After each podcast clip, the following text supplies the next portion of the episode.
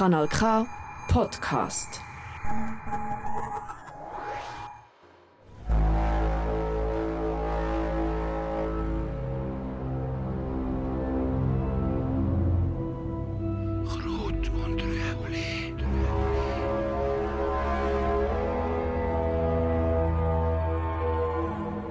Wow, langsam aber sicher wird es kühler. Aber du hast dich dafür entschieden, etwas Interessantes Neues zu hören. Und darum begrüße ich dich recht herzlich hier bei Kraut und Rüebli mit deinem Lieblingsmoderator vielleicht auf Kanal K, mit mir, Mursin Felix. Hallo zusammen. Ja, für die nächsten 60 Minuten werden wir uns heute an dem schönen herbstlichen Abend wieder mal einem Thema widmen, wo nicht so klar ist, warum es so weit kann kommen. Und zwar geht es um das heutige Thema, warum Menschen zu einem Täter werden. Auf dem heutigen Programm gehen wir ins Gespräch mit dem Ditschi. Der Ditschi, und ja, du hast absolut richtig geraten, das ist natürlich nicht sein richtiger Name. Den Namen hat er am Mr. G gewidmet, weil er leider keinen anderen Ausweg gefunden hat, als der, wo er gegangen ist. Aus dem Grund und aus dem Grund von der Anonymität haben wir eben den, den Namen Ditschi als Pseudonym gewählt. Der Ditschi hat Gewalt ausgeübt in der Beziehung und wie es so weit gekommen ist, dass er zum Täter geworden ist und wie er heute darüber denkt, erzählt er uns später im Interview. Was man machen kann, wenn man merkt, man ist gewalttätig und wie die Fachstelle Agredius Luzern vorgeht, hören wir ebenfalls später im Verlauf von der heutigen Sendung. Die heutige Sendung starten wir hm, mal ein bisschen anders. Ich möchte euch da eine Kurzgeschichte erzählen vom Khalil Gibran. Geboren 1983 im Libanon, ist er später zu einem Dichter, Philosoph und Maler hingewachsen. Seine zentralen Motive von seiner philosophischen Denkweise kreisen um Gedanken, dass das Leben, die Liebe und der Tod das Wesentlichste soll für uns als Mensch sein. Wie ich finde, passt das sehr gut ins heutige Thema. Wenn du jetzt weißt, was das heutige Thema ist, also warum Menschen zu Täter werden, was geht dir da durch den Kopf? Bist du mal Täter geworden? Und wenn ja, denkst du, deine Gründe können allenfalls gleiche sein, warum auch andere zum Täter geworden sind? Ich lese jetzt aus dem Buch Der Narr, der Wanderer vom Khalil Gibran Kurzgeschichte Der Adler und die Feldkirche vor. Eine Feldkirche und ein Adler trafen sich auf einem Felsen, auf einem hohen Hügel. Die Feldlerche sagte Guten Morgen, mein Herr. Und der Adler blickte auf sie herab und sagte schwach Guten Morgen. Und die Feldlerche sagte Ich hoffe, es geht Ihnen gut, mein Herr. Gewiss, sagte der Adler, hier ist alles in Ordnung. Aber weißt du nicht, dass ich der König der Vögel bin und dass du mich nicht ansprechen sollst, bevor ich selbst nicht gesprochen habe? Und die Feldlerche sagte Mich dünkt, wir gehören zur selben Familie. Der Adler blickte sie mit Verachtung an und sagte, Wer hat je gesagt, dass du und ich zur selben Familie gehören? Dann sagte die Feldlerche, aber ich möchte Sie daran erinnern, ich kann sogar so hoch fliegen wie Sie, und ich kann singen und den anderen Geschöpfen dieser Erde Freude bereiten. Und sie geben weder Freude noch Vergnügen. Da wurde der Adler wütend, und er sagte, Vergnügen und Freude? Du kleine anmaßende Kreatur, mit einem Stoß meines Schnabels könnte ich dich vernichten. Du bist nur so groß wie mein Fuß. Dann flog die Felllerche auf und landete auf dem Rücken des Adlers und begann an seinen Federn zu picken. Der Adler war verärgert und er flog schnell und hoch, um sich von dem kleinen Vogel zu befreien, aber das gelang ihm nicht. Schließlich ließ er sich auf den Felsen auf den hohen Hügeln zurückfallen, ärgerlicher denn je, mit dem kleinen Kreatur noch immer auf dem Rücken und verfluchte das Schicksal der Stunde. In diesem Augenblick kam eine kleine Schildkröte vorbei und lachte über den Anblick, und sie lachte so sehr, dass sie sich fast auf den Rücken drehte.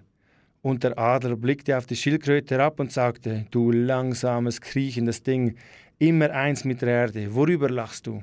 Und die Schildkröte sagte, Warum sehe ich, dass du zu einem Pferd geworden bist und dass ein kleiner Vogel auf dir reitet, aber der kleine Vogel ist der bessere Vogel? Und der Adler sagte zu ihr, Kümmere dich um deine Angelegenheit, das ist eine Familienangelegenheit zwischen meiner Schwester, der Lerche, und mir. Wir hören jetzt, um uns die Geschichte durch den Kopf gehen vom Sebastian Casanova Cloudy Others auf Kennel K.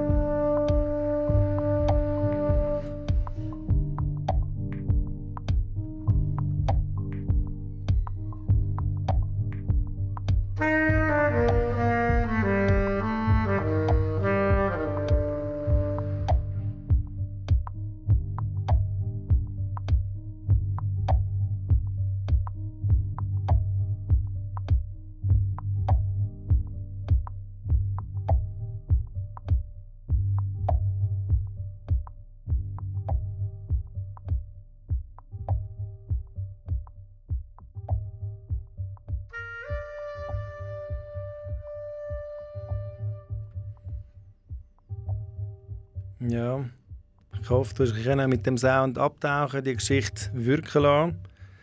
Du hast Claudi Others gehört vom äh, Sebastian Casanova hier auf Canal K. Das heutige Thema, warum werden Menschen Täter? Dem gehen wir in der heutigen Sendung ja, von Kraut und Rüebli auf den Grund. Falls du im Anschluss von der Sendung oder auch jetzt möchtest was dazu teilen, geh auf Instagram underline Krut und Ruebli underline und unter dem Post von der jeweiligen Sendung oder von heute kannst du etwas thematisieren, ein Feedback da oder auch mir eine private Nachricht schicken. Ja, jetzt gehen wir weiter in die Statistiken. Beim Bundesamt für Statistik bin ich auf die polizeiliche Kriminalstatistik vom Jahr 2022 gestoßen. Was da vorgängig wichtig ist zu sagen, das sind nur die erfassten Zahlen. Was hinter passiert, also die Dunkelziffer aussieht, ja das möchte man eigentlich manchmal gar nicht so wissen. Aber hey, Hier auf Kraut und Rüebli haben wir uns alle dafür entschieden, zum Hinschauen, hinzuhören und nachzudenken. Kommen wir also jetzt ein bisschen zu den Zahlen vom Kanton Aargau.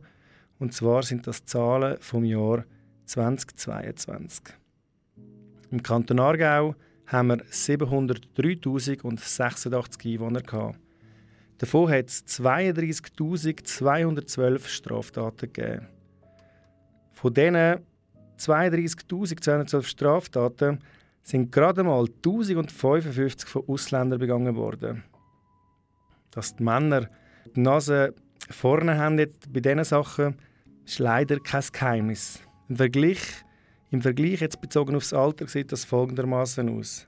Zwischen 15 und 19 haben 8070 Männer ein Delikt begangen. Frauen sind es 2058. Zwischen 30 und 34 ist das fast gleich. Männer 7952, Frauen 2500. Die grosse Schere bleibt mit großem Abstand. Erst im Alter bei 75 bis 79 geht sie deutlich ab. Da sind wir bei den Männern bei 451 und Frauen bei 204. Täter, sie heisst leider nicht nur im jungen Jahr etwas Unüberlegtes zu machen.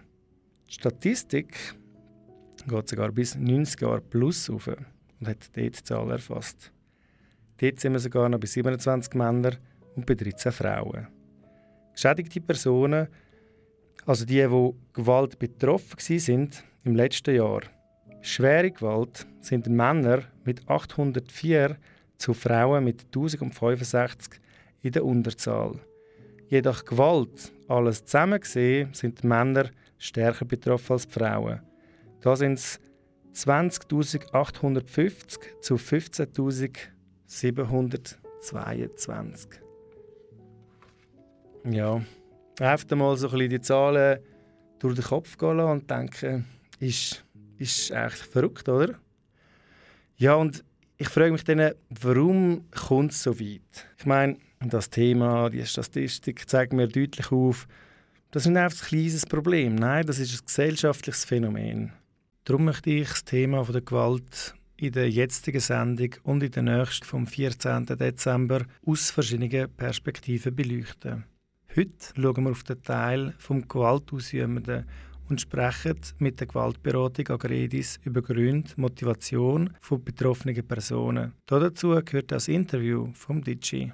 Im Dezember geht es dann um das Thema häusliche Gewalt und zwei Frauen erzählen in einem Gespräch mit mir ihre tragische Geschichte.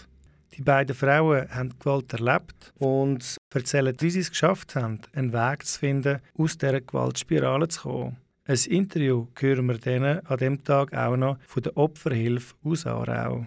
Eine schlimme und gewalterfüllte Beziehung hat auch unsere nächste Künstlerin leider gehabt. Tina Turner hat sich in einer langen, toxischen Beziehung verloren und hat nach 14 Jahren Ehe sich von ihrem Mann scheiden lassen. Nach der Trennung ist der Song What's Love Got to Do With It entstanden. Ein Song von einer betroffenen Person, die den Ausstieg gegangen ist und geschafft hat. Darum lassen wir jetzt den Track von ihr.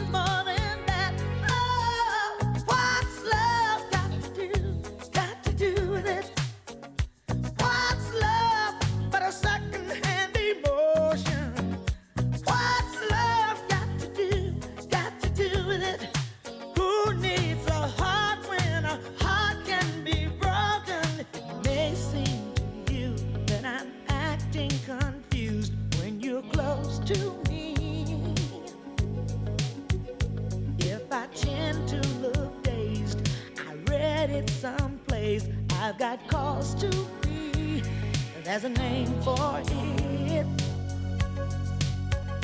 There's a phrase that fits.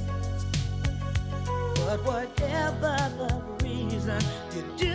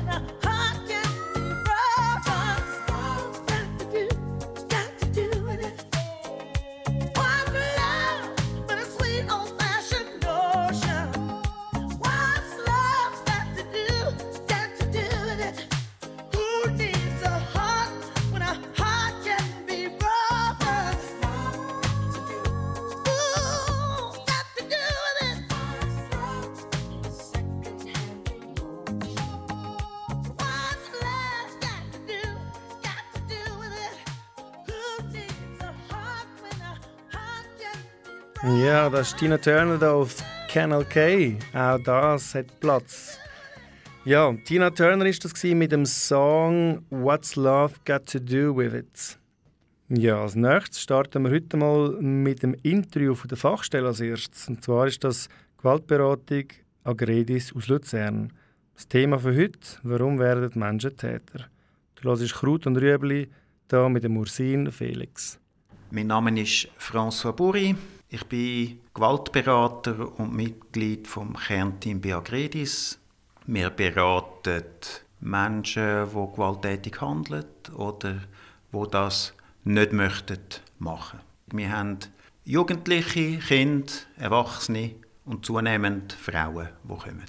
Kommen die Betroffenen in der Regel aus eigener Motivation zu euch oder werden sie vielleicht auch aufgeboten von der Polizei oder auf Drängen von Familie? Was kann man so sagen, wie ist die Motivation der Betroffenen, die zu euch kommen? Ja, die, die freiwillig kommen, das sind etwa 50 Prozent. Die kommen entweder wirklich aus der eigenen Motivation oder vielleicht halt auch, weil ihnen das von Freunden oder von der Partnerin oder vom Partner empfohlen worden ist. Wir sagen auch denen freiwillig, die vielleicht kommen, weil sie Angst haben, dass äh, der Partner, Partnerin sie verlässt. Das geht bei uns auch noch unter freiwillig. Dann haben wir zugewiesene Klienten, das heißt vielleicht von der KESB oder von Heim, von sonstigen Institutionen, die uns anrufen, oder Schulen, die uns anrufen und sagen, wir hätten da einen Schüler oder wir haben da einen Bewohner, der bereit wäre, ähm, eine Gewaltberatung zu machen, ob wir das übernehmen können. Und dann haben wir noch eine Sparte, das heißt aufsuchende Täterarbeit. Da kommen wir von der Polizei das Formular über, entweder ein Formular gewaltbereite Person oder eine Wegweisung. Dort rufen wir diesen Leuten an und probieren sie dazu zu motivieren, dass sie eine Gewaltberatung besuchen würden. Wie äh, muss man sich so eine Gewaltberatung vorstellen? Was für einen Zeitraum nimmt das so in Anspruch? Oder nehme jetzt mal an, dass ihr nicht so ein Zehner habt und nachher sagen, hey, ja, voll, du hast es geschafft. Ich nehme mal an, das ist je nach Schwere oder nach Tiefe. Aber auch, dass sich unsere Zuhörerinnen können vorstellen können, was ist das für ein Ausmaß von so einer Gewaltberatung? Weil es eben schwierig ist, zu sagen, wie lange geht das echt etwa oder wie viel Mal braucht man, tun wir schon, wenn zum Beispiel eine Schule auf uns zukommt und wir schnell hören, wie, wie der Fall ist, dass wir sagen, wir würden vorschlagen, mal einfach sechs Beratungen und dann schauen wir, wie geht es, geht es weiter oder ist das gut? Wie du gesagt hast, du hast zwar gesagt, du nimmst an, es ist kein Zehnerabo, aber manchmal ist das so, wenn wir dann hören, doch zehnmal oder doch die Schwere, dann sagen wir, ja, vielleicht bräuchten wir doch, doch zehnmal und dann schauen wir nochmal, schauen, wo stehen wir und wie soll es weitergehen. Das ist schon so, aber es gibt auch Klienten, die zwei Jahre kommen. Am Anfang vielleicht wöchentlich, dann zweiwöchentlich und dann sind sie gern einfach einmal im Monat da, einmal alle zwei Monate. Das gibt es. Und die kommen gern da an. Das ist für die darüber reden und, und nochmal weiterkommen.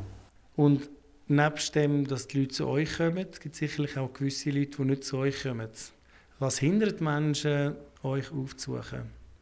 Jemand, der Gewalt ausübt, prahlt ganz selten am Stammtisch, hey, ich habe meine Frau geschlagen. Das ist ein extrem schambehaftetes Thema. Vermutlich sind die allerwenigsten stolz, dass sie ihre Frau oder dass sie eine Person geschlagen haben.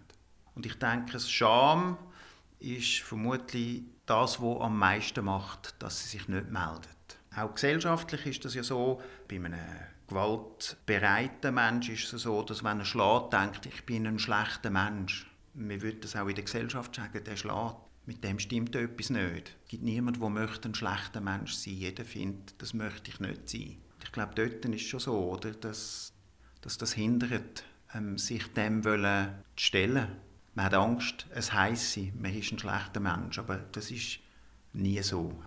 Meistens ist es so, dass bei Auseinandersetzung jemand schlägt aufgrund von seiner Hilflosigkeit oder Ohnmacht. Das ist eigentlich genau der Grund, wo man nie würde denken, dass einer aus der Ohnmacht rausschlägt. Und mit dem wollen wir nicht sagen, der, der schlägt oder die, die schlägt, ist ein Opfer. Das wollen wir nicht. Es geht darum, dass der oder die, die schlägt, die Verantwortung für das übernimmt, das Verhalten ändert. Aber es geht auch nicht darum, dass wir Leute anklagen. Wir verurteilen grundsätzlich nur das Verhalten vom Schlag, aber nicht den Mensch. Es ist, glaube ich, auch für die Menschen, die schlagen, wenn sie merken, dass es einen Weg gibt, das Leben zu bewältigen, ohne die Spannung. Wenn er weiß, ich kann die Ohnmacht aushalten, ohne dass ich extrem wütend werde, ohne dass ich schlage. Was könnte ein Schlüsselmoment sein von einer Person, die merkt, shit, ich habe ein Problem? Weil du hast gesagt vorher, eine Person muss wieso merken, ich möchte nicht mehr ausgeliefert sein, ich möchte aktiv etwas machen. Aber das bedarf einer Erkenntnis. Wenn jetzt jemand von unseren Zuhörern, Zuhörerinnen da ist, vielleicht die Erkenntnis noch nicht hat, was könnte es sein, was sich eine Person müsste fragen müsste, um das beantworten Das ist eine gute und eine schwierige Frage, ja genau. Also in der Vorstellung sehe ich schon vis-à-vis, der Partner oder die Partnerin, der sagt, wenn das nochmal passiert, dann bin ich weg. Ich glaube, je selbstsicherer das gesagt wird, desto mehr merkt ja dann der Betroffene, also der Gewaltausübende, jetzt ist es ernst. Andererseits ist es auch so, dass man von dem Angebot meistens gar nicht so viel weiß. Man weiß gar nicht, dass man dort etwas ändern könnte. Hm? Das ist vielleicht schon immer so gewesen, auf dem Spielplatz und und und mit der Schaufel auf die Sandburg hauen, kaputt machen und, und, man merkt gar nicht, dass das etwas ist, wo könnte anders sein. Und ich glaube, das ist auch wichtig, dass äh, die Leute merken, das könnte anders sein. Du sprichst so für mich so eine gesellschaftliche Frage oder ein Thema an. Findest du, wird das zu wenig thematisiert, Gewalt an sich, dass das so einen Automatismus entwickelt und zu dem wird, dass ihr schlussendlich dann eine Beratungsstelle führen müsst? Der Ursprung von dem, oder wie wir mit den Klienten, die zu uns kommen, umgehen, ist, wir, wir arbeiten, ähm, was spürst du, was hast du für Gefühle in diesen Momenten, kurz bevor du ausflippst oder schlägst. Und das ist noch verrückt. Ähm, man hat dann das Gefühl, bei Gewalt dort muss man irgendwie mit ähm, Hammer und Zange an die Menschen an. Aber eigentlich muss man sie so als zu sich selber anführen, dass sie merken, wie es ihnen geht, unmittelbar bevor sie etwas machen. Hm? Und dann werden sie immer früher merken, jetzt lässt es mich langsam wieder auf, leck, das nervt jetzt, oder? Und so können sie dann sich entscheiden, einen anderen Weg zu nehmen. Hm? Und ich finde, Gewalt thematisieren ist wirklich mehr bei Jugendlichen, wo man, aber, wo man sagt, das ist noch schwierig, oder? Ähm, der hat meine Mutter beleidigt, dann dürfen schlagen. Nützt denn das etwas, wenn du schlägst? Hm, Ich merke auch, dass sie überrascht reagieren, wenn ich frage, was bringt es dir? Macht es Freude? Es wäre ja, wär ja doof, du schlägst und es macht keine Freude. Also in der Regel machen wir ja Sachen, die etwas wo gut tun. Wo tut es dir gut? Und dann sind sie ein bisschen überrascht, weil sie die Erlaubnis haben, ihre Gewaltfantasien auszudrücken. Dort, äh, denke ich einmal auch, lehrt sich dann irgendein so einen, ein Raum, ein Druck geht weg und sie merken, aha, ich darf darüber reden. Das habe ich jetzt schon ein paar Mal erfahren. Wenn man die Erlaubnis hat, über Sachen zu reden und man einfach zulässt und nicht wertet oder vielleicht am Schluss sagt, macht mir Angst, die das Bedürfnis vielleicht gar nicht mehr haben. Es gibt jetzt ja Menschen, die zu euch kommen, die direkt betroffen sind von Gewalt, weil sie Gewalt ausüben. Jetzt gibt es aber auch Menschen, die gerade zulassen, die passiv betroffen sind. Das heißt, vielleicht ist der Bruder, der Nachbar, wer auch immer. Und das kann ich mir vorstellen, führt wie so einer auch zu einer Ohnmacht, weil man denkt, hey, ich kenne den oder es wird immer abgelockt. Was würdest du so Menschen raten, die jemanden kennen, die Gewalt ausübt, wie könnte man da zum Beispiel vorgehen, das thematisieren auf eine gute Art? wenn ich etwas sehe, also wenn ich es sehe oder wenn ich es höre, denke ich, ist es in der Regel schon ein Schritt, wenn ich die Person anspreche und sage, du, ich habe nur gehört oder ich habe gesehen, dass du dort mit ihrem Sohn oder so geschumpfen hast oder sie geschlagen. Und wenn man dann überlegt, was habe ich, wo ich das gesehen habe, für ein Gefühl, es macht mir Angst oder es macht mich ohnmächtig. Wenn ich das hintereinander füge, dann ist es meistens nicht angreifig. Dann öffne ich mich oder dann öffnet sich der andere vielleicht eher drauf. Ich glaube, wenn man sagt, du, du hast sie geschlagen, das ist schlecht, machen die ähm, Gewaltbereiten oder Gewaltausübenden meistens zu. Ich glaube auch nicht, dass sie dann vielleicht nachher noch weiter überlegen. Wenn sie dann noch überlegen, dann vielleicht, weil die Person höchstwahrscheinlich Mut gebraucht hat, um das anzusprechen. Aber dann kann ich das auch sagen, du, ich möchte mit dir etwas besprechen, das braucht mich unglaublich Mut. Ich habe auch ein bisschen Schiss. Ich glaube, so kann man mit ihnen gut reden. Was ratest du Menschen, die sich noch nicht getrauen, zum Hilfe holen? wenn der Betroffene dürfte entscheiden. Da kommt der Fee und sagt, du darfst jetzt entscheiden, ich schlage nie mehr, weil ich nie mehr in den roten Bereich komme. Oder doch, so wie es jetzt ist, geht es, gefällt es mir. Welchen Knopf würdest du drücken? Und ich behaupte, die meisten würden sagen, ich komme nie mehr in den roten Bereich. Und das ist, glaube ich, möglich und es ist befreiend. Also ich glaube, auf das, was ich sage, vertrauen, dass es möglich ist, dass man nicht mehr in den roten Bereich kommt. Also jeder, der bei der Fee auf den ersten Knopf drücken und eigentlich sagt, mal, ich möchte etwas ändern, wäre eigentlich ein Punkt, um eine Beratungsstelle aufzusuchen. Ja, das bringt Lebensqualität. Hm. Und man muss nicht meinen, man werde als Gewalttätigen abgestempelt. Das ist ein Verhalten. Ich glaube auch nicht, dass das ein Charakterzug ist. Man wird nicht als Gewalttätiger geboren. Das ist ein Verhalten und das Verhalten kann ich ändern. Gewalt, das ist ein grosser Begriff. Menschen, die zu euch kommen, sind gewaltausübend.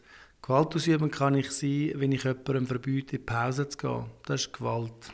Gewalt ist auch, wenn ich jemandem das Bein stelle oder jemandem ein Tomatli gebe. Was würdest du sagen, gibt es eigentlich einen Punkt, wo man sagt, gut, ab dann macht es Sinn, zu uns zu kommen? Oder nein, grundsätzlich muss jeder für sich selber entscheiden können, hey, ich mache das und merke, das passt nicht. Es gibt da nicht einen Range, wo man sagt, jetzt bist du gewalttätig und vorher nicht. Dass sich vielleicht jemand könnte sagen ja, nein, meine Gewalt ist ja nicht so schlimm. Wie steht ihr zu dem Thema von der Auslegung von der Gewalt? Bei uns ist es so, also wir, wir das nicht werten, aber es ist schon so, wenn es eine körperliche, physische Beeinträchtigung oder die Androhung davon betrifft, dann würden wir das sicher als Gewalt bezeichnen. Also auch, wenn du das und das nicht machst, bringe ich dich um. Und dann die physischen Sachen. Ich merke, dass ich in einer Beratung viel weniger den Fokus auf die Gewalt habe, als auf Gefühl. Das klingt vielleicht ein bisschen sanft. Für mich geht es darum, in erster Linie, dass der Mensch, der vor mir ist, dass es dem besser geht nach einer Beratung. Und zwar nicht nach einer Beratung nach einer Stunde, sondern nach einer Sequenz. Die Lebensqualität soll steigen. Und er soll auch in seine Energie kommen. Das, das ist mir wichtig.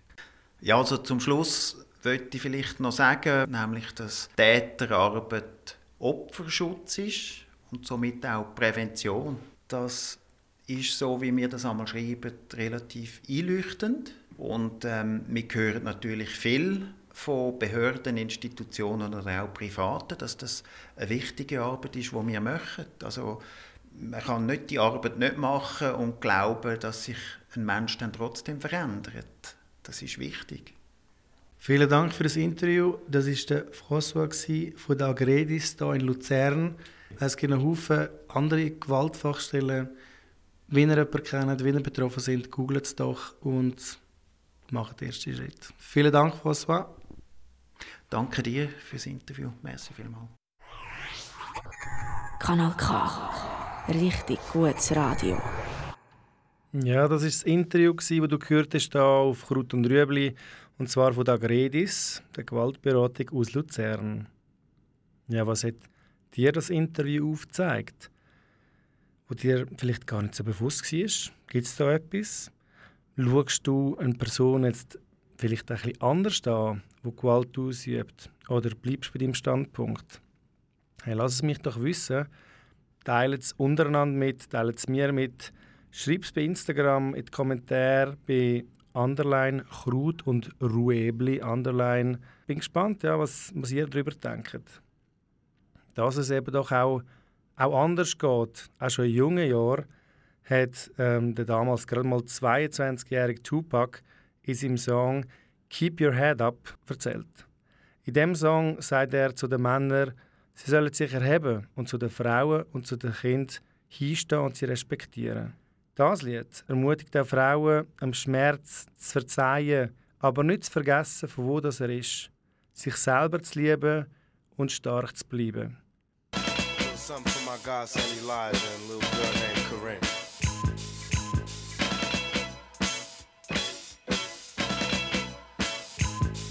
Say the blacker the better, the sweeter the juice. I say the darker the flesh, then the deeper the roots. I give a holler to my sisters on welfare. Tupac kids, if don't nobody else care. And uh, I know they like to beat you down a lot. And when you come around the block, brothers clown a lot. But please don't cry, dry your eyes, never let up. But don't forget, girl, keep your head. And when he tells you you ain't nothing, don't believe him. And if you can't learn to love you, you should leave him. Cause sister, you don't need him. And I ain't trying to gas you up, I just call him how I see him. You know what makes me unhappy? That when brothers make babies and leave a young mother to be a pastor. And since we all came from a woman, got our name from a woman, and I came from a woman. I wonder why we take from our women, why we rape our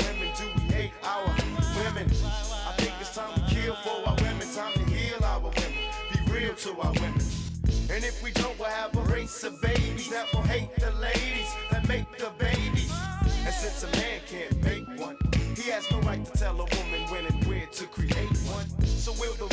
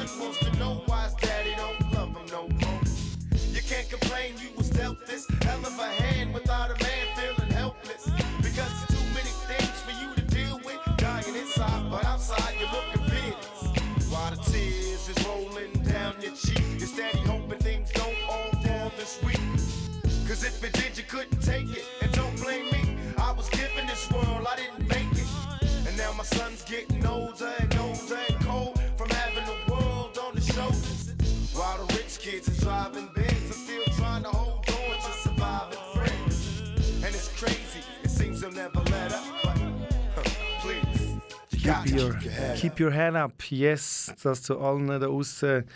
Ja, das war er, der Tupac mit Keep Your Head Up. Hey, willkommen hier bei Kraut und Rüebli. Das heutige Thema, warum Menschen zu Täter werden.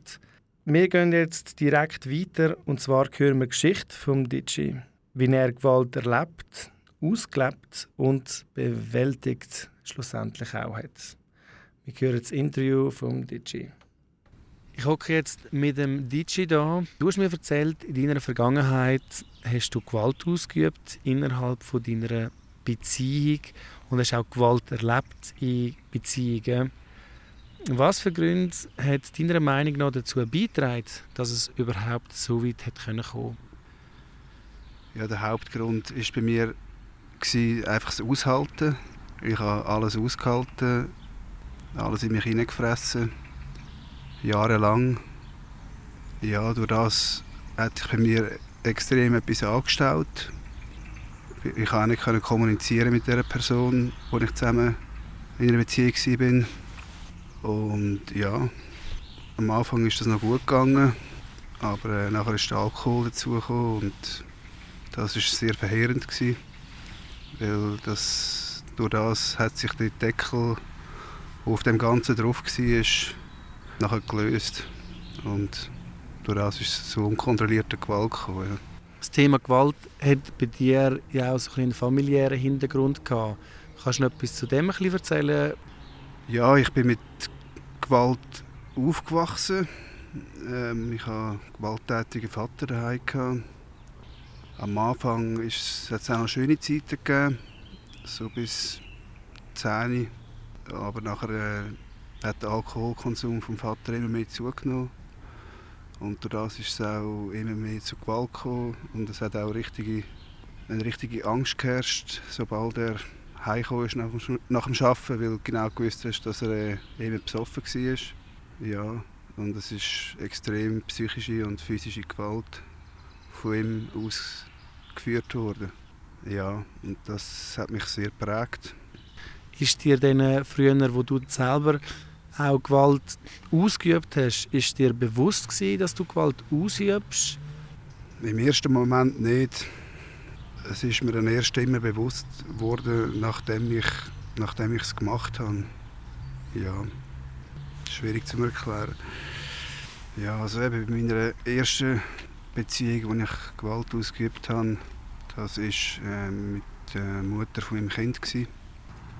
Es ist einfach so gewesen, wir haben irgendwie ein gewisses Thema gestritten und ich habe dann irgendwann mit dem abgeschlossen, aber sie hat einfach stundenlang weitergemacht und mich provoziert und das hat sie sehr gut können. Sie hat genau gewusst, welche Knöpfe dass sie mir muss drücken muss, damit ich äh, aufgegangen und ich bin dann auch auf das reingefallen und das hat sie auch wollen und ich habe nicht zugeschlagen, aber habe sie einfach von mir weggestoßen, gegen die Wand geschöpft oder irgendwie einfach den Kopf aufs Sofa gedrückt. Und in dem Moment ist das mir schon bewusst gewesen, was ich mache, aber es ist für mich irgendwie fast wie gerechtfertigt gewesen, nach dem stundenlangen Psychoterror, was sie mit mir gemacht hat.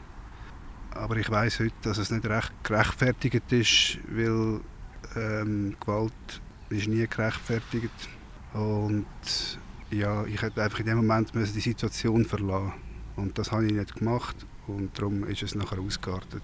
Wie hast du denn können Hilfe holen oder mit, hast du können mit Freunden darüber reden, dass du gemerkt hast, hey, ich habe da ein Problem? Nein, ich habe das sehr lange nicht können. Ich habe mich auch selber nicht mehr erkannt. Ja, ich habe die Seite an mir gar nicht gekannt und habe es irgendwie nicht akzeptieren, dass ich das gemacht habe. Ja, bis es dann einfach so weit gekommen ist, dass von der Polizei aus halt Massnahmen gegeben hat, dass ich habe eine Gewaltberatung gehen. Das war das erste Mal vor acht Jahren und dort konnte ich eigentlich zum ersten Mal über das reden. Aber sonst von der Familie und Freunden habe ich das nicht getraut. Was hat dich daran gehindert, früher darüber zu reden? Ja, es ist halt einfach Scham und Angst, irgendwie als Frauenschläger abgestempelt zu werden.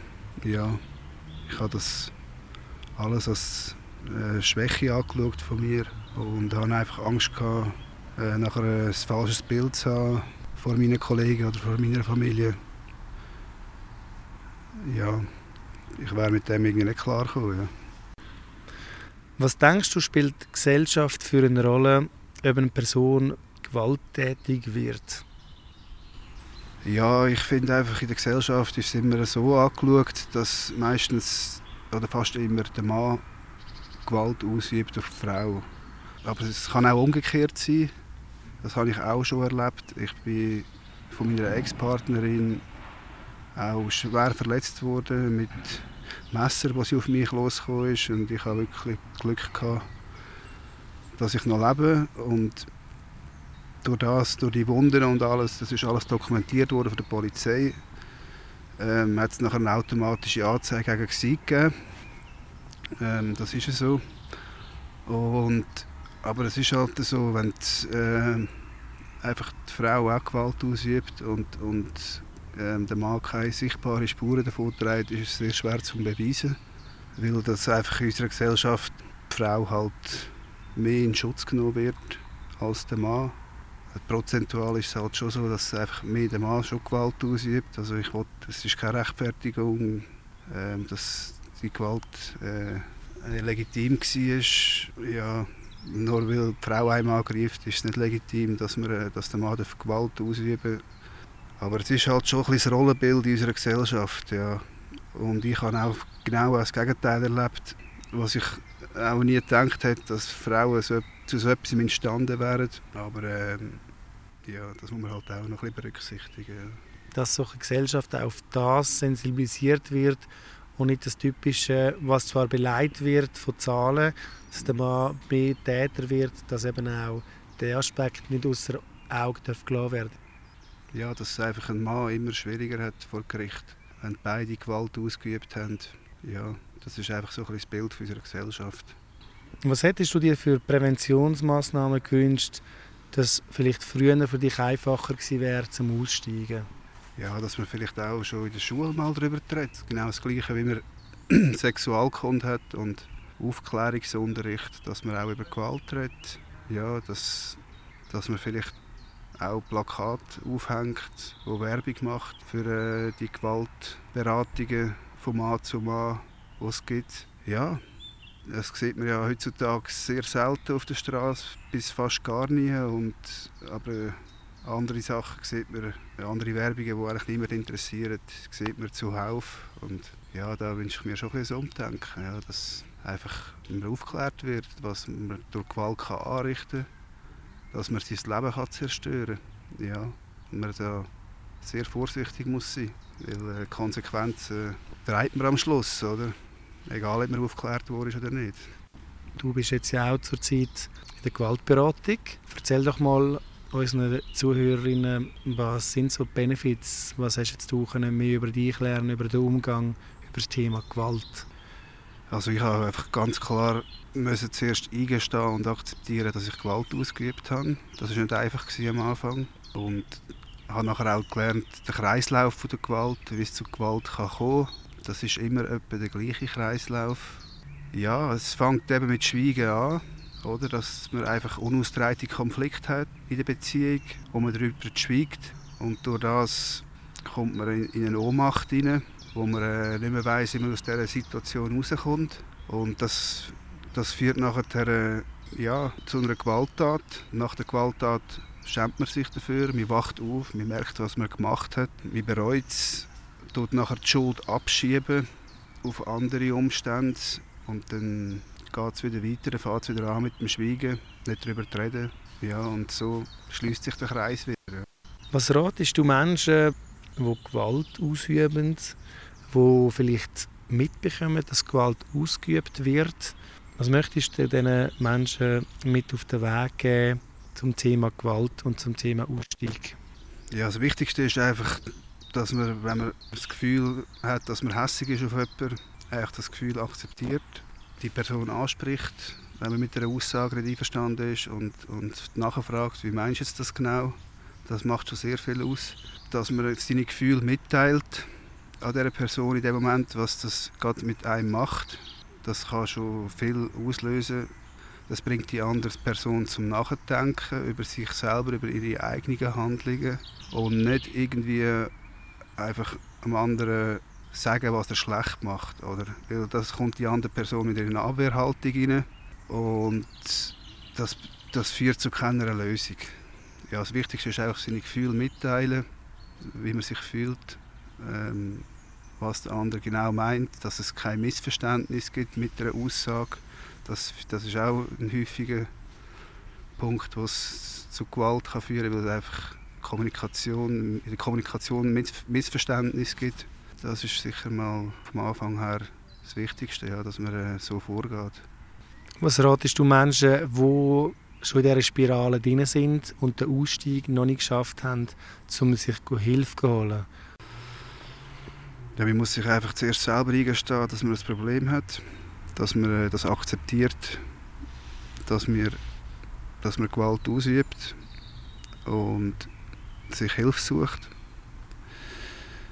Ja, man muss sich das bewusst werden, das ist nicht einfach, das ist ganz ein schwieriger Schritt, weil auch wegen dem Thema Scham, ja, man schämt sich halt für das, man ist ja nicht stolz auf das, was man macht. Ja, und sich dann einfach professionelle Hilfe holt. Bei mir war es Gewaltberatung gewesen, von der Agredis. Das ist ähm, entweder von Mann zu Mann oder von Frau zu Frau.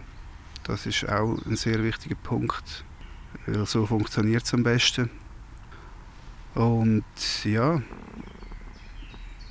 das ernst nimmt und etwas an sich ändern will, dass der Wille da ist, weil sonst irgendein ist, ja, versaust du dein Leben, schlägst einen so, dass er bleibende Schäden hat oder der andere das Leben versauen, genau. Ja, und schlussendlich äh, landest du im Knast oder weiss sonst nicht was, oder? Und, und dann, dann ist es dann zu spät, oder?